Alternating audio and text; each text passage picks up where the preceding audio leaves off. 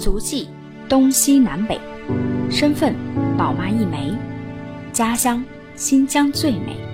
朋友五湖四海来相会，用心分享，我就是这样一个姑娘，芳芳。欢迎收听新芳芳，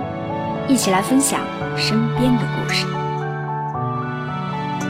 Hello，新芳芳的听众朋友们，大家好，很高兴啊，这一期节目和大家见面了啊。那这一期呢，又隔了很长的时间才跟大家播出啊，真的是要跟大家说一下抱歉，因为进入三月份呢，芳芳在啊和我的一个就是两个小伙伴哈，我们一起在商量，可能要开办一档这个从音频转到视频的一个节目啊，当然也是我最初的一个梦想啦啊，所以我们现在正在研究和试播这样的一个过程。那如果整个的这个过程啊酝酿完，然后准备工作结束了之后，然后开始开播的时候，会跟大家。播出一个正式的通知，那我们可能就是要呃围绕着这个香港女子图鉴呢这样的一个话题来做一档女性的啊、这个成长类的访谈类的节目。那我们的这个节目的宗旨啊是希望能够采访身边的普通人，那平凡的人身上呢，他们一样有着不平凡的故事。我们的初衷其实也是想借着这样一个节目啊，能够呃吸引更多志同道合的一些小伙伴，然后能将他们的故事分享出来呢，呃，让更多的人知道女性成长的这条道路上，其实有你有我，你从来都不孤单啊。那所以广告先卖到这里哈，这一期呢，主要我们要跟大家来聊最近最近特别热的一个话题啊。那我不说啊，听众朋友们可能也能猜个八九不离十，那就是现在天天被微博刷屏，被各种公众号刷屏，被各种新闻刷屏的，叫新疆棉花事件啊。因为我本身是不太想触碰这种敏感话题的，但是呢，因为自己的确又是生在新疆，又是在新疆长大，然后啊，当然要为新疆的棉花代言啦，这是其一。再一个呢，也是想站在一个很客观的一个角度，我们来看看这件事情的一个前因后果，然后包括我对新疆的棉花，其实芳芳自己是情有独独钟的啊。我不但心在身在新疆啊，就见过真正的这个又大又白，然后棉花。又长的这个棉花田，同时呢，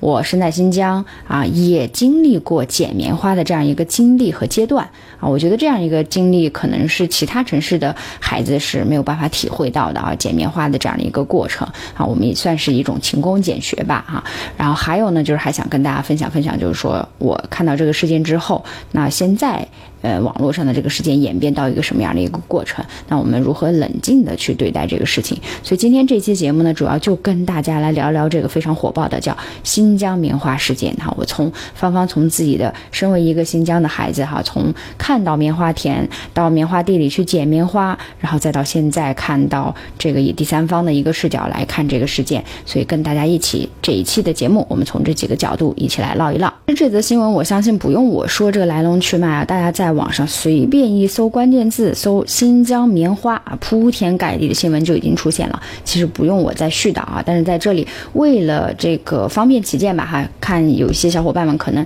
呃没有没有看过这个原版的最终的一个很简练版的一个事件，那我在这里跟大家概述一下，新疆棉花事件指的是什么意思呢？就是二零二一年新疆棉花呃这个争议啊，惹这个争议风波啊，或者你说风暴啊都可以，它是二零二一年的三月二十四号。瑞典时装公司 H and M 啊，就是我们经常，呃，其实会平常会去买的，会去逛的啊，在尖沙咀的这个海港城大道上有好几间 H&M 的店铺。那这个 H&M 的时装公司呢，他因为中国被指控对新疆维吾尔族人强迫劳动，而于二零二零年的九月份发布了一份。不与位于新疆的任何服装制造工厂合作，也不从该地区采购产品或原材料的这样一份声明。那就因为这样一份声明啊，就引起了背后的这个政治啊，还有贸易的一些等等的一些争议。那这个事件一出之后呢，就引起了中国很多的企业，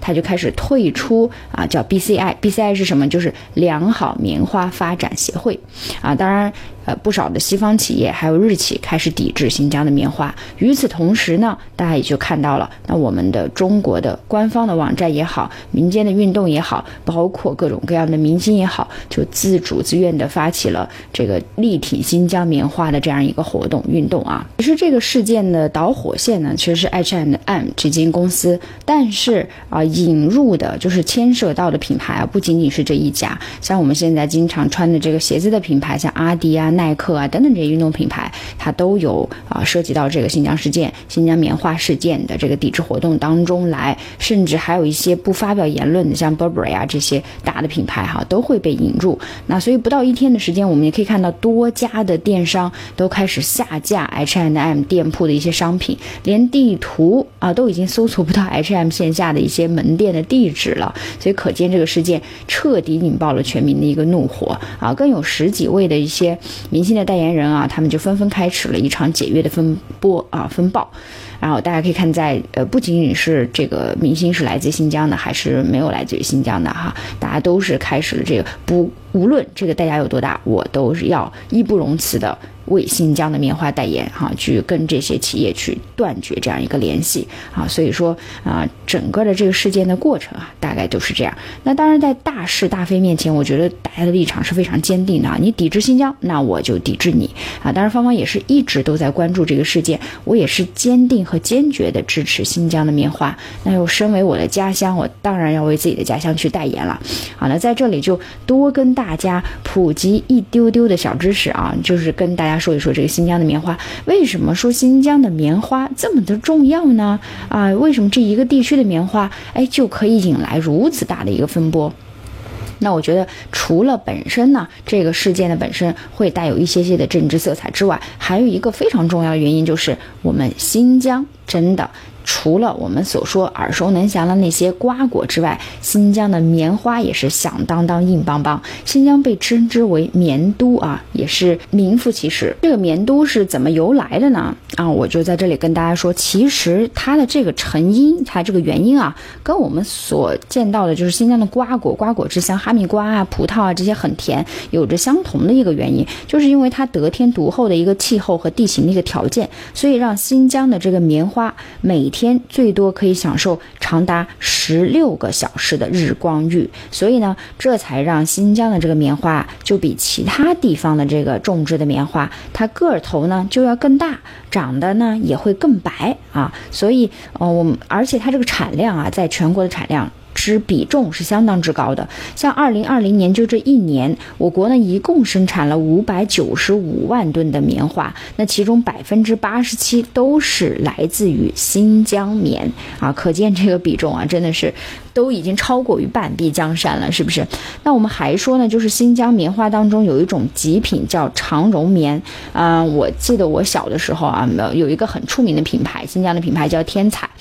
做的那我记得小时候我要能穿上一套天彩的内衣，我就会觉得哎跟过年一样，因为那个保暖性又好，透气性又又好，而且真的是非常的贴身和舒服啊！因为它是用新疆的这个长绒棉做的，所以我在这里就是跟大家稍微的说一下，我使用这个长绒棉的一个作为用户来说的一个感受是非常好的啊。那很多的除了这个做衣服之外，很多的高级的纺织品其实也是需要用这种棉花来制作的。你比如说像一些。消防上用的防火布啊，还有一些啊降落伞啊，对吧？其实都是我们的新疆长绒棉可以用到的一些地方啊。当然，你要说新疆的自然资源，那我觉得就不胜枚举了。那除了你想象中的这些棉花之外啊，还有矿产呐啊，我们还有和田玉石啊，还有油田呐啊等等等等啊。那所以真的就是呃，新疆是个好地方啊。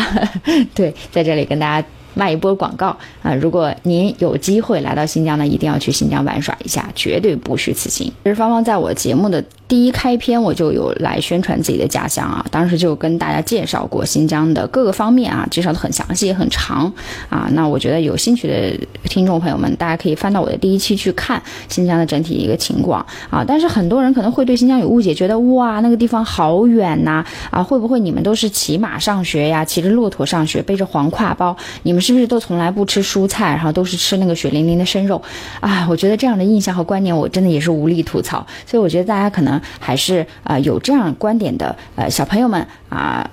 听众朋友们，那我们就要到网上去多一点了解新疆的一个实际的情况啊。那芳芳所在的这个城市，我所居住的城市叫乌鲁木齐，也是新疆的首府。那其实我们可以看到，新疆真的不缺高大上这三个词啊。新疆拥有的这些啊现代化的东西，完全不输于我们现在所说的北上广的一线城市。那像新疆，它是全国拥有飞机场数量最多的一个省，而且呢，它的技术难度的高超程度，就好像你在穿穿越云间的果子湾大桥一样，还有它。拥有创中外十项之最的一个新疆大剧院，就是在乌鲁木齐啊。无论是现代化的这些高楼大厦呢，还是现代化的这些道路啊、建设啊，还有工业的设施，新疆真的是一样都不会少啊。所以，如果啊在这里再宣传一下啊，如果真的是有兴趣的小伙伴，我觉得在选择一个夏天啊，恰当的一个时间，可能从六月份开始吧，哈，一直到九月份啊、十月份左右这个期间段，都是新疆最好的旅游季节，我们可以去。去那里看你看，走一走，更多的了解祖国的大好河山。好，这里说多了，这代言代言多了。本来是为新疆的棉花代言啊，我在这里呢，跟大家再唠一唠什么呢？就作为一个新疆的孩子，嗯。我我不知道其他省份的城市的孩子，你们有没有听说过剪棉花这个事情？剪棉花这个事情，很多人都会觉得很好奇。我在进入小学阶段的时候啊，有一个就是好像是学校倡导的，其实剪棉花这件事儿呢，是新疆的每一所学校基本上都会去倡导的一个活动。那如果是你是地方的院校呢，很多学校就是学校和这个棉花场地之间啊，这个棉花的生产基地之间就会建立这样一个联系，我们就会。把学生好像勤工俭学一样啊，跟他们有个协议，比如说为期一个星期或者是为期一个月的剪棉花的这样一个活动。然后一来呢是让学生能够体验到这些啊生产出来的啊我们所说的这个生产的过程的不易，也能培养自己艰苦卓绝的这样一个品格，很好的一个品格啊。然后在学习上可能才会更加珍惜我们能够坐在。窗明几净的这个教室里去安心学习的这样一个时光啊，所以我觉得也是非常好的一个体验。那我转去了这个乌鲁木齐市的一个学校啊，大家就说可能你如果家里有亲朋好友，你自己自愿啊，那你就去进行一个剪棉花这样的活动，那学校也是鼓励的，那学校就不会去定期的去组织了。那我当时个人就非常的好奇啊，我奶奶呢刚好就是住在。呃，我应该算是我看啊，我离我奶奶家住的地方大概有二十分钟左右的有呃一个位置啊，有一块棉花产地，一个棉花基地，然后有大片的雪白的棉花在那边哈，所以当时我就。家里人就跟奶奶商量说：“哎，不如奶奶就联系一下当地的这个呃场地的人啊，因为每每家可能就包一块地，然后我今年要包这块地的产量要拾到多少多少多少棉花这样，所以就说哎，不如我们进行一个让我去体验一个剪棉花这样的一个经历啊。所以我我我一开始的时候，你知道吗？我上大学，包括上大学，还有朋友问我说：哎，听说你们新疆的孩子有剪棉花，是怎么剪？是用剪刀剪吗？对，我想我在这里也问问听。”听众朋友们，你知道“剪棉花”这三个字是怎么写的吗？棉花这两个字你当然知道了，但是“剪”你知道是哪种“剪”吗？对，它一定不是剪刀的“剪”，它是捡起来的那个“剪”。对，所以就是用手去拾这个棉花啊，我们通称为剪棉花这个活动。所以最后呢，我就和在奶奶的一个鼓励下吧，然后再再加上就是有离我奶奶家住的地方又非常的近，那我就参与到了这个活动，为期大概一个星期的这样一个呃体验过。程当中啊，当时是。由我奶奶带着去，啊，奶奶年纪已经比较大了嘛。我当时还想说，哎，我要帮奶奶去承担更多的一个呃体力方面的一个劳动。那其实没有想，万万没有想到，奶奶最后剪的就是是我的好多倍哈啊。然后我们到了这个棉花地里，我跟大家说是什么样一种感受呢？就是你一整天都要在棉花地里，基本上是没有什么时间让你去呃中间什么还回个家休息啊或者怎么样。所以你要困了，你就在棉花地里呃就是靠着棉花杆儿，然后垫点东西。去睡一睡。如果你要是饿了呢，你就在棉花地里吃啊，会有人来跟你送餐啊，你在这里吃就可以了啊。然后基本上一天我们大概是早晨九点出发吧，然后一直到下午六点到七点这样大概收工啊。我们就呃去找当地这个呃棉农啊，然后让他去称一下我们捡这个棉花是多重，然后整个就给我们结算一个工资，按照你的这个重量哈。所以我我整个这个体验大概一个星期下来晒黑了大概有八度，我觉得 对。就是有八个版本，对，整个就是丢到那个煤炭堆里会看不出来的这种感觉。但是真的这个剪棉花的经历，我是至今非常非常的难忘。首先呢，我从一开始那个棉花是有几个，就是它长成熟了以后，它会像花一样开出一个花朵，然后会有四个瓣，它这四个瓣呢会张开。那一开始是我连这四个瓣都不知道如何去把这个棉花从这个花瓣里面揪出来，我是整个花朵都把它摘下来。那你你可想而知，这个这个过程呢，你就啊把很多的杂质都放放在中间了嘛，对吧？因为你使的就不仅仅是棉花。到后来我已经可以面面变变成一个熟练工哈。我可以用我的小手精准的抓取这个四个瓣当中的这个小棉花，然后拎出来就是一个雪白雪白的这个小云朵的这种感觉啊！当然，可能后期呢，再大的这个场地呢，它大概就是现在是机械机械作业了啊。那我们当时还是用人工的这样一个过程。那因为人工去剪出来的这个棉花，它可能会更精准一点啊，就是可能带的杂质会更少一些啊，等等。那所以我觉得这个整个这个经历虽然比较辛苦啊，也比较心酸，尤其对于比较。啊小的孩子来说啊，那时候才上小学嘛，但这个经历是非常非常难忘的。我记得我当时呃在。棉花地里，奶奶给我带了一个苹果，哈，这个绿色的青苹果，我觉得那是我到至今长这么大以来吃过最甜最甜的苹果。因为在棉花地里，你除了带一点自己的水呀等等这样之外，你也没有什么零食啊，也没有什么其他东西可以吃，而且你的那个工作强度是其实是蛮大的，因为每一天你有一个树，如果你捡不到这个树的话，其实我我对自己也有一些要求嘛，你会觉得哎呀很丢脸啊，是吧？啊，然后如果我捡不到这个树，可能就需要我奶奶帮助我去分担更多的。那个数量，所以我自己就也是拼命拼命在减。那整个这个过程，你就是要弯着腰、低着头，然后不停的重复机械重复着一个动作。那其实整个人是很疲惫的啊。虽然对于小朋友来说，但是也是很疲惫的。但是我在特别特别累，然后就已经困到不行的时候，奶奶递给我了一个那个青苹果啊，我就只吃了一半吧。但是我真觉得每一口咬下去都是最幸福的味道哈。所以我觉得有的时候真的是人要在特定的环境下和特定的经历。才能够吃到那个食物最最美美味的这个嗯味道出来啊！跟大家分享这段经历呢，也是希望能够还原一个更真实的新疆的一个棉花地的场景啊，然后大家可能会有一个大概的概念。那所以这个个人的经验呢，就就跟大家分享到这里啊。其实还有更多的呢，如果大家感兴趣，我们线下回头我再跟大家再详细的聊。那其实这两天的微博上，就像我们前面所提到的啊，因为新疆的棉花啊，这个引发了各种各样的。一个关注，那我前面也说了，重申我的观点。那作为一个新疆人，又是捡过棉花的一个新疆孩子，我对这一个事件，我是坚决支持新疆的一个棉花，而且也为之感到这个热血沸腾的。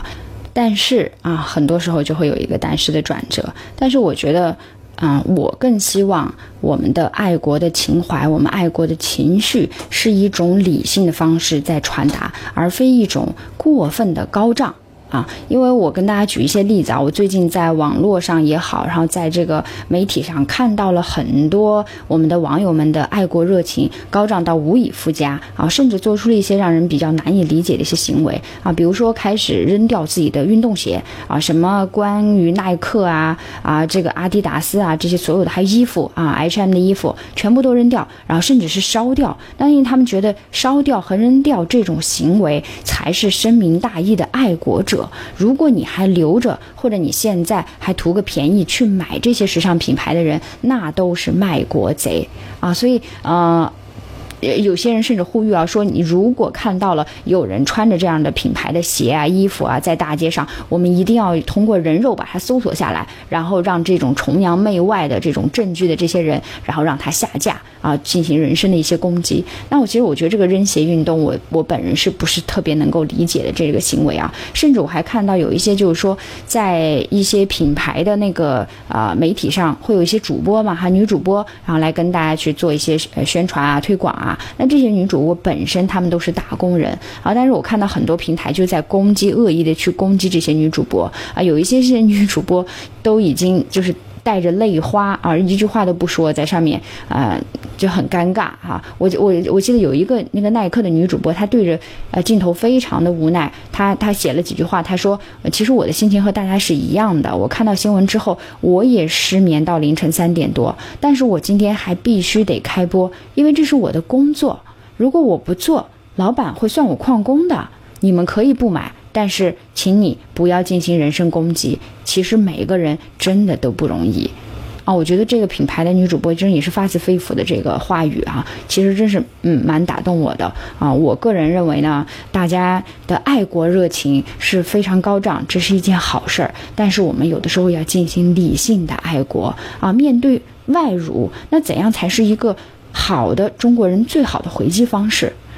是不是一定要跟同胞针锋相对？不断的去挑动这种对立的情绪，我在网上呢也看到了一个呃男孩啊，他在当时还有一波在抵制日货的时候，这个男孩就很坚定的说，他说我觉得真正强大的爱国是要用我们的实际行动为祖国争回面子，我们不是要砸他们买的日货。而是该在自己的各行各业做得比他们更好，让他们无路可走。我们的街道要比他们更干净，我们的桥要比他们的更结实，还有我们的年轻人要比他们更有未来。呃，这是一个小男孩啊，应该是一个初中的小男孩说的话。他的这个理性爱国的一个表达，让我也是很钦佩。爱国是我们最真诚的一个本能，当然是好的。但是，请你记住，爱国的表达方式有多种多样。你是什么样，我们的中国就是怎样。理性而文明，才是一个大国公民真正爱国的样子。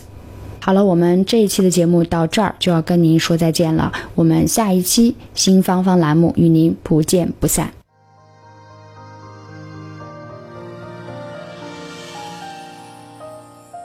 感谢您收听新芳芳。如果您喜欢我的节目，请转发分享给您的朋友，也欢迎线下跟我互动留言。同时欢迎听众朋友们关注芳芳同名公众号“新芳芳”。我们下期再见。